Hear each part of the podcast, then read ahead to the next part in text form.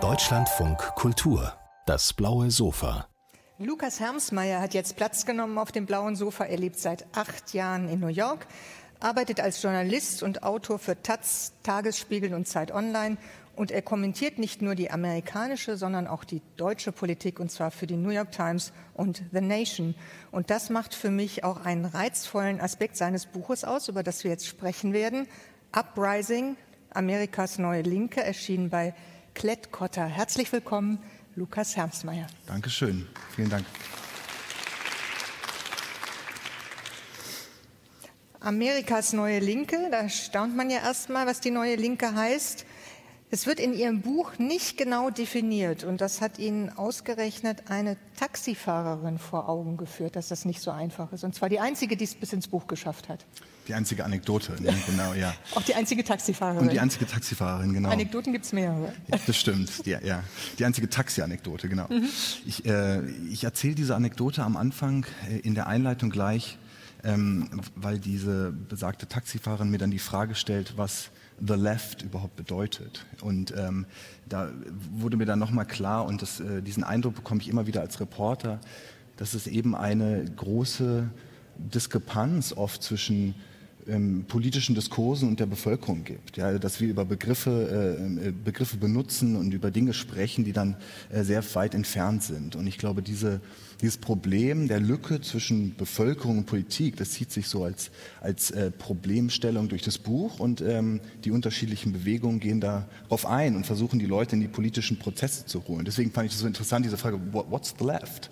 Ähm, und ähm, da, daraufhin äh, schreibe ich dann auch, ich versuche das jetzt selbst nicht zu definieren, sondern lass die, die, die linken Aktivistinnen, Politiker, Akademiker, Arbeiter das selbst definieren. Ja, wenn sich so viel tut, wie es im Moment in den USA auch in diesem linken Bereich der Fall ist, dann ist ein Begriff ja auch nicht festzunageln. Genau. Sondern er hat ganz viele verschiedene Perspektiven und darauf legen sie großen Wert. Und das zeigt auch die Dynamik der Entwicklung. Das Buch beginnt mit den Protesten nach der Finanzkrise, nach dem Amtsantritt von Obama. Und diese Proteste waren ja aus der Enttäuschung geboren, Unzufriedenheit über das System an sich. Hm. Und was ich spannend fand, war, dass Sie beschreiben, dass es etwas gab, das Sie als neu empfunden haben, etwas ganz Grundsätzliches, denn der Kapitalismus wurde grundsätzlich in Frage gestellt. Warum war das neu? Also ich glaube, das Besondere an Occupy, um diese Bewegung mhm. 2011 geht es ja, war, äh, dass es Jahre und Jahrzehnte vorher eigentlich kaum eine gesellschaftliche Linke in den USA gab. Mhm. Ähm, es gab natürlich linke Autorinnen und, und Akademiker, aber sowas wie eine gesellschaftliche Linke, die gab es eben nicht. Und wurde ja auch durch das Zwei-Parteien-System wahrscheinlich nicht gefördert. Wurde genau nicht dadurch gefordert, ja. hat auch mit ähm, gewerkschaftsfeindlichen, äh, gewerkschaftsfeindlicher Politik zu tun und so weiter. Dafür gibt es Gründe. Neoliberalismus irgendwie äh, äh, hat, äh, der hat dafür gesorgt, dass sich äh, unter anderem, dass sich eben so wenig linke Energie äh, gebildet hat für eine lange Zeit. Und Occupy war dann so ein Schlüsselereignis, ähm, weil sich auf diesem erstmal auf diesem Platz, Zuccotti Park in New York, Leute zusammengetan haben, ohne konkrete Forderungen zu haben. Also die haben erstmal überlegt, wie wollen wir leben, wie wollen wir wirtschaften, wie wollen wir Politik organisieren und es aus dieser Spontanität und äh, kam dann so relativ viel Radikales. Und das hat sich dann eben in ganz viele Städte weltweit äh, getragen, diese, diese revolutionäre Energie. Occupy everything, demand nothing. Mhm. Also das, also alles, äh, alles besetzen, aber nichts fordern. Also das habe ich mich immer gefragt, wie passt das zusammen? Es war äh, in gewisser Weise ja so die Konsequenz der radikalen Idee. Also wir können es jetzt noch nicht hier in drei konkrete Punkte äh, ähm, gießen oder irgendwie in so eine klare Agenda äh, ähm, äh, formen, weil unsere Ansprüche zu groß sind. Das war so die Occupy, ähm, der Occupy-Ansatz. Ja? Also wir wollen das Wirtschaftssystem genauso wie die, das politische System ändern und können jetzt hier nicht schon über die ersten zwei, drei Reformchen reden. Und es war im Grunde zu groß am Anfang. Und sie haben sich dagegen gewehrt, das jetzt wieder so in so realpolitische ähm, ähm, Formen zu gießen sofort. Weil die wurden dann immer, die Aktivistinnen und, und Leute, die die Parks äh, besetzt haben, die wurden dann immer gefragt, aber was, was wollt ihr denn ganz konkret verändern? Haben gesagt, naja, erstmal besetzen wir es und sprechen darüber, was wir was, welche Gesellschaft wir wollen. Das ist, glaube ich, ein ganz wichtiger Punkt. Das fand ich auch äh, faszinierend in Ihrem Buch, dass Sie das Miteinander reden mhm. war eine ganz zentrale Komponente. Erstmal überhaupt darüber reden, genau. was man will.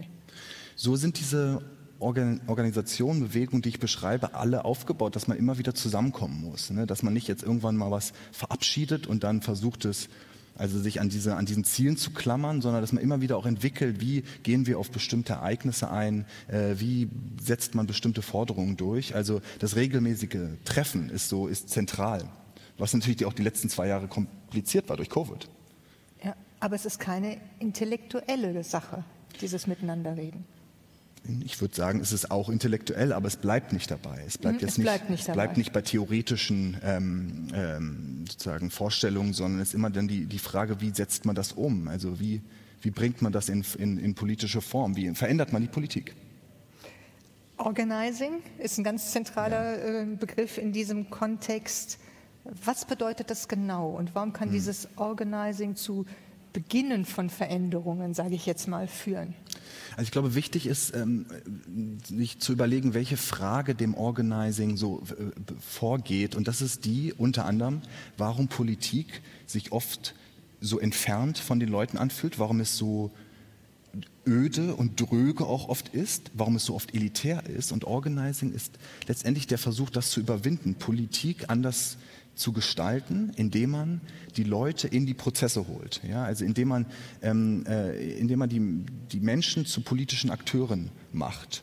Und das auf unterschiedliche Weise, indem man sie in, ist oft sehr lokal, indem man sie bei Versammlungen äh, über bestimmte Räte, ähm, Community-Konstellationen haben wir ja gerade schon drüber mhm. gesprochen, immer wieder zusammenbringt und sich zusammen überlegt, welche Forderungen wollen wir, wie wollen wir die durchsetzen. Also Organizing ist ähm, ein Zugang zur Politik, der die Leute aktiviert und nicht nur davon ausgeht, dass man alle vier Jahre jetzt zur Wahl geht und die Nachrichten konsumiert, sondern und dann genau.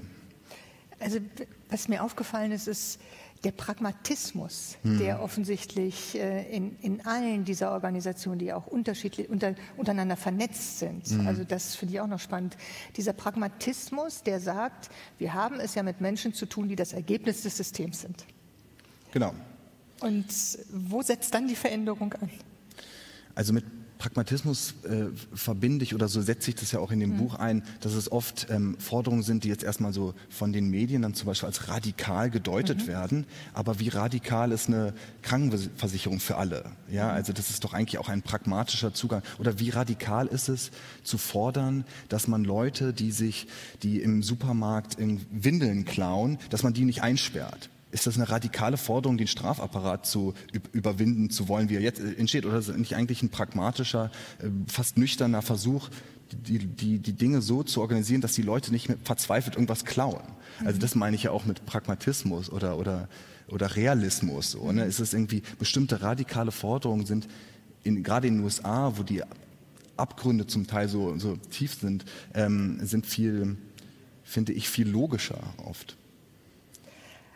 Also ich hätte das Gefühl, ähm, dass das Buch für Sie auch das Ergebnis einer sehr spannenden Entdeckungsreise ist. Mhm. Durch einen Teil von Amerika, der sich ja auch sehr von dem unterscheidet, der hier unser Mainstream-Denken ja. Äh, beeinflusst hat, nämlich die Rechte, über die ja sehr, sehr viel geschrieben und gesprochen wurde, ja. einfach auch durch die Präsidentschaft von, von, Donald Trump. Und Sie haben auf dieser Reise äh, ganz viele neue Perspektiven, ich nenne es jetzt mal Reise, ganz viele Perspektiven entdeckt. Und was hat das für Sie bedeutet und wie sind Sie da auch vorgegangen? Also ich, ich glaube, dass so das Thema Perspektive ist schon wichtig, weil ich selbst auch gemerkt habe, wie sich meine Perspektive verändert hat, immer wieder. Mhm. Und ich so ähm, als Reporter und Journalist, der durch das Land fährt und dann immer wieder auch in New York vor Ort ähm, äh, arbeitet, ich habe angefangen, irgendwann mich vor allem für Orte und Momente und politische Konstellationen zu interessieren, in denen Wandel angeschoben wird oder in denen sich Leute gegen das wehren, was sie umgibt, auf eine radikale Weise oft. Also deswegen ähm, suche ich oder habe ich dann irgendwann ähm, mich fast zwangsläufig habe ich den Eindruck für linke Bewegungen interessiert, weil da kommt oft transformative Energie her. Ja? Da kommt was in Bewegung. Da kommt was in Bewegung. Da wollen, setzen, setzen sich Leute zusammen und wollen etwas ganz anderes, als ihnen irgendwie von der gewöhnlichen Politik oder der Politik der Mitte ähm, offeriert wird. Und insofern habe ich dann im Laufe der Jahre ähm, auch bei so, ja, ähm, versucht eben diese Orte und Leute zu, zu finden, wo sowas ähm, passiert. Sie sind zum Teil aber auch ganz beiläufig äh, passiert. Ein mhm. Beispiel fand ich besonders spannend in ihrem damaligen Zuhause. Da ja. hat es eine Schießerei gegeben aus mhm. einem Auto heraus. Vielleicht erzählen Sie das nochmal selbst. Genau, das war damals in, in Brooklyn, wo ich immer noch wohne, aber in einem anderen Viertel in Bushwick, ähm, wo ich mit zwei Freunden zusammengewohnt habe, beide auch Journalisten ein, äh, und in meinem Alter. Ähm, und es dann diese Schießerei gab und äh, daraufhin, wo niemand zu verletzt wurde, aber die Aber es reicht ja, wenn geschossen wird. Genau, es war so für alle schockierend. Und daraufhin standen dann zwei Polizisten für, für eine Weile, für mehrere Wochen im Eingang. Und für mich war das so etwas sonderbar, aber es hat mich jetzt auch nicht weiter also gestört, weil die haben mir zugenickt, ich habe denen genickt. Und ähm, ein paar Wochen später hat dann mein ähm, Mitbewohner, ein schwarzer junger Autor, das über diesen Vorfall und seine Perspektive äh, äh, darauf ähm, äh, einen, einen Text geschrieben und hat gesagt, dass ihn diese Polizisten ähm, viel mehr Angst machen und äh, viel bedrohlicher sind als jetzt das Wissen darüber, dass es hier eine Schießerei gab. Das war 2015, da war Black Lives Matter gerade im, im, im, äh, so im, im Wachsen ähm, und es ging viel um, um Polizeimorde, um rassistische Gewalt und, und mein Freund und, dam und damaliger Mitbewohner Michael hat eben diese Polizisten als Bedrohung wahrgenommen und es war für mich so ein, ähm, ja, irgendwie ein Schlüsselereignis, diese, diese komplett andere Perspektive so mal ganz nah nachzuvollziehen. Black Lives Matter ähm, ist, glaube ich, ein gutes Beispiel für das Wachsen einer Struktur aus einer ja. neuen Bewegung heraus. Denn angefangen hat es ja mit einem Hashtag. Heute genau. ist es viel mehr. Genau, es war erstmal ähm, ein Hashtag, der 2013 ähm, so ins, ins Leben gerufen wurde und daraus hat sich in den letzten acht Jahren wirklich eine sehr bemerkenswerte aktivistische Infrastruktur gebildet. Also es gibt in jeder Großstadt heute ähm, Organisationen, Graswurzelkollektive, die sich so mit Black Lives Matter assoziieren oder auch so nennen. Und ähm, es hat sich eben eine, eine Bewegung von der, die erstmal auf der im Internet angefangen hat, dann auf die Straße gewechselt ist, hat sich verstetigt über Organizing-Strukturen und auch die Forderungen haben sich entwickelt. Das versuche ich auch nachzuzeichnen in dem, mhm. in dem. Haben sich auch konkretisiert. Sie haben sich konkretisiert und radikalisiert. Das waren mhm. 2014 haben mir Aktivistinnen noch erzählt, dass es so viel um die Reform der Polizei und Bodycams und so weiter was mhm. geht. Und heute gibt es da einen sehr, sehr starken linken Flügel bei Black Lives Matter, der die Überwindung des Strafapparats fordert, der sich also überlegt, wie könnte eine Gesellschaft aussehen, in der wir Polizei und Gefängnis nicht mehr brauchen. Das hat sich so in den vergangenen Jahren ähm, erst also nochmal anders entwickelt. Wahrscheinlich auch aus der Kenntnis heraus, dass die bestehende Struktur nicht reformierbar ist. Genau, das also ist eine zentrale, eine zentrale Erkenntnis, dass es nicht, nicht nützt und nicht reicht, einfach nur mehr Geld in die Polizei zu stecken. Man muss den Kontakt zwischen Bürgern und Polizei eigentlich verringern. Und das Denken verändern. Genau. Äh, ganz wichtige Veränderungen, äh, schreiben Sie, kommen in Amerika auch vom indigenen Widerstand. Mhm. Ich glaube, das ist hier weniger bekannt. Das fand ich auch einen ganz spannenden Teil in diesem Buch. Welche Rolle spielte denn Standing Rock in diesem Kontext? Eine wichtige Rolle. Also Standing Rock war ähm, 2016 ähm, ein, ein Protest, der sich rund, ein, rund um eine Ölpipeline äh, formiert hat in, in North Dakota, wo sich erstmal indigene Communities dagegen gewehrt hat, dass da jetzt eine Pipeline ähm, durch ihr Gebiet äh, ähm, verlegt wird.